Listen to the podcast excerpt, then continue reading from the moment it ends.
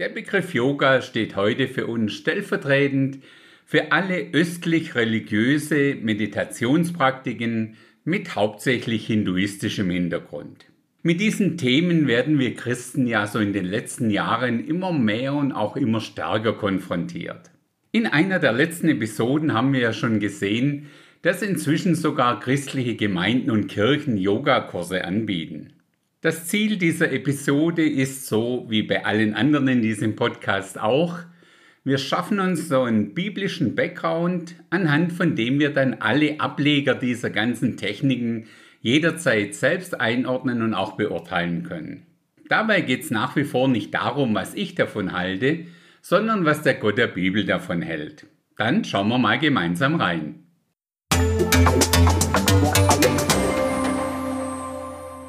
Als ich angefangen habe, mich in dieses Thema so einzuarbeiten, da war ich mir nicht sicher, ob das genügend Inhalt für eine ganze Episode ergibt. Doch was soll ich sagen? Ich musste es letztendlich auf zwei Episoden aufteilen. Daher ist das heute Teil 1 und nächste Woche kommt dann Teil 2 zu diesem Thema. Wohlgemerkt, es ist keine detaillierte Doktorarbeit, sondern einfach eine einfache biblische Betrachtung von diesen fernöstlichen Lehren. Aus der ganzen Vielfalt an angebotenen Praktiken schauen wir uns stellvertretend folgende fünf Begriffe so etwas näher an, ohne uns dabei zu arg in den Details zu verlieren. Unter Punkt 1 schauen wir uns Yoga als solches Allgemeines an. Punkt 2 wäre dann das Kundalini-Yoga, dann kommen wir zum Universum, zu dem Gesetz der Anziehung, Law of Attraction, Karma, Higher Self und das waren dann auch schon fünf Begriffe. Ich versuche dann innerhalb von jedem dieser Bereiche, den wir uns anschauen, gleich immer die passenden biblischen Aussagen dazu einzubringen. Starten wir mit dem ersten Begriff, dem Yoga als solchem. Yoga bedeutet ja so viel wie Joch oder Vereinigung, unter einem Joch sein oder Verein zu sein. Konkret soll dabei der Körper und die Seele mit dem höheren Bewusstsein, also im Endeffekt mit Gott in Anführungszeichen, vereinigt werden unter einem Joch. Dadurch erreicht man dann selbst diesen göttlichen ja, Bewusstseinszustand.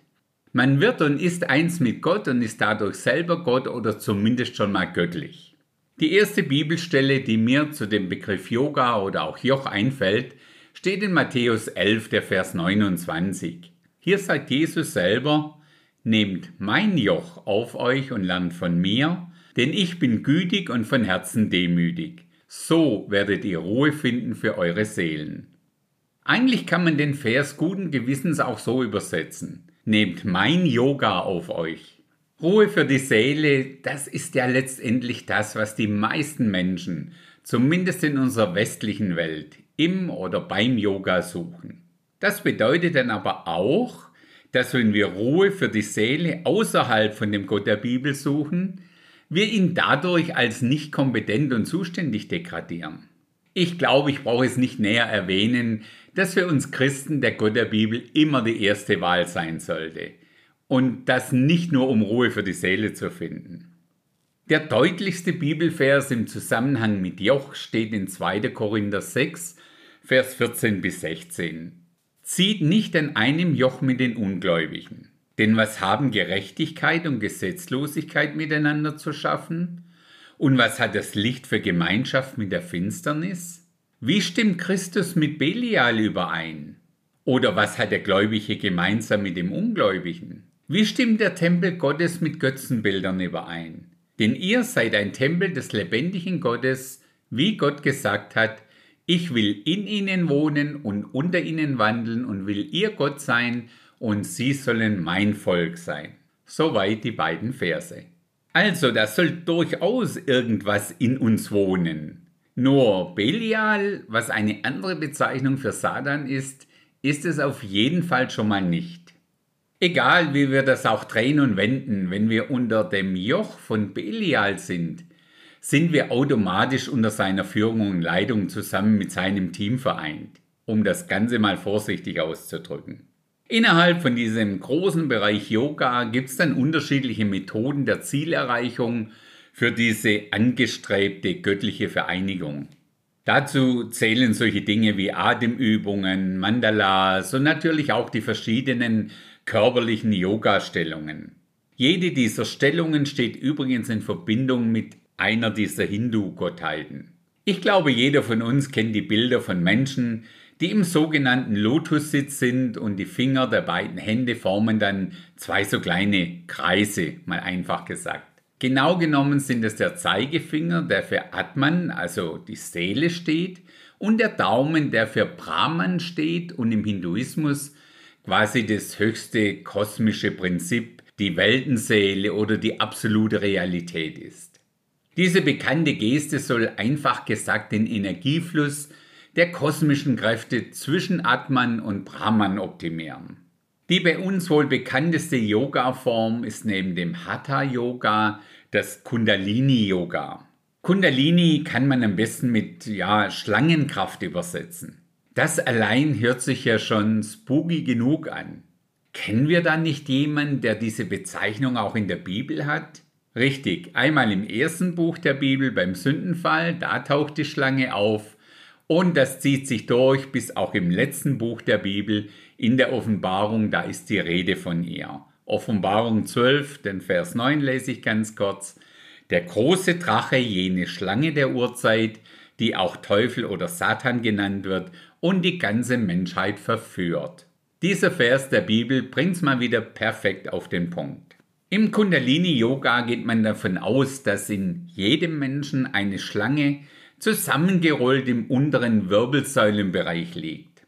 Das Ziel ist es jetzt, diese Schlange zum Leben zu erwecken. Um das zu schaffen, werden all die unterschiedlichen Yoga-Techniken angewandt. Eine Methode ist zum Beispiel das sehr lange Wiederholen von einem ominösen Begriff wie Om. Dieses Om steht für drei Gottheiten, die man dabei anruft.